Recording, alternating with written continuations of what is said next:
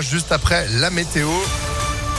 Et puis l'info avec Sandrine Ollier, bonjour. Bonjour Phil, bonjour à tous. À la une, deux héros de retour dans notre région.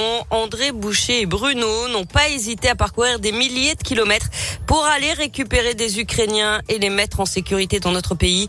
Euh, l'un habite dans la Loire, l'autre dans l'Ain. Ils ont ainsi sauvé 11 personnes, dont 7 enfants, selon le progrès. Sur le terrain, l'armée ukrainienne annonce l'arrivée de troupes russes à Kharkiv, la deuxième ville du pays. Elles auraient attaqué un hôpital. Et puis un nouveau conseil de défense aujourd'hui à l'Elysée. C'est le troisième depuis le début de l'invasion russe en Ukraine.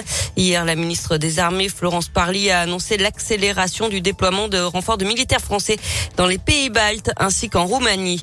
En bref, ne soyez pas surpris, on est aujourd'hui le premier mercredi du mois, ce qui veut dire que vous allez entendre les sirènes d'alerte retentir à midi comme d'habitude, avec la guerre. Et puis autre rappel, dernier jour aujourd'hui pour vous inscrire en ligne sur les listes électorales pour la prochaine élection présidentielle.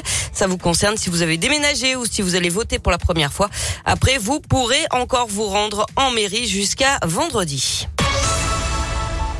Un lieu de mémoire au cœur des débats à Lyon. Le mémorial de Montluc, situé dans le troisième arrondissement, est une ancienne prison pour femmes, fermée en 2009. Depuis, le lieu abrite une exposition permanente qui retrace une partie tragique de son histoire. Pendant la Seconde Guerre mondiale, 10 000 hommes, femmes et enfants ont été enfermés à Montluc, des juifs et des résistants. Aujourd'hui, plusieurs associations à l'origine de la création du mémorial s'inquiètent du nouveau projet de restauration du musée. Porté par le ministre des Armées, il prévoit de revenir sur l'ensemble de l'histoire de la prison avec une exposition plus complète qui évoquerait notamment la guerre d'Algérie. À cette époque, le quartier des condamnés à mort se trouvait à Montluc. Pour Nicole Bernstein, présidente du CRIF, le Conseil représentatif des institutions juives de France en Auvergne-Rhône-Alpes, euh, cela met en péril la transmission de la mémoire de la Shoah.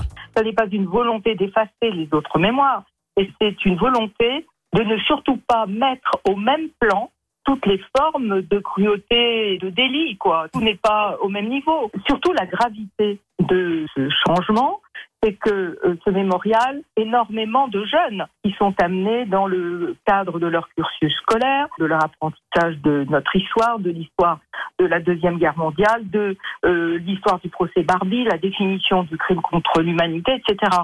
Donc, euh, c'est leur présenter tout à la fois différentes histoires et amener à la confusion dans leur esprit.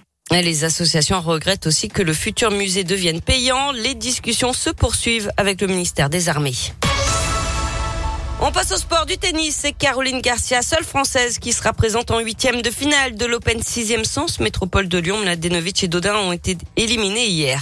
Du basket, le Lyon Asvel féminin reçoit les Polonaises de Lublin en huitième de finale retour de l'Eurocoupe. Au match aller la semaine dernière, les Lyon avaient arraché le match nul 66 partout. Tout se joue donc ce soir à Mado Bonnet à 20h. Et puis enfin en foot, la logique a été respectée en Coupe de France.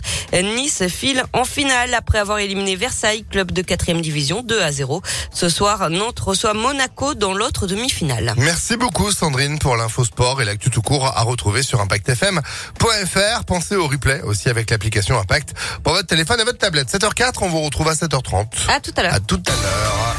Pour la météo.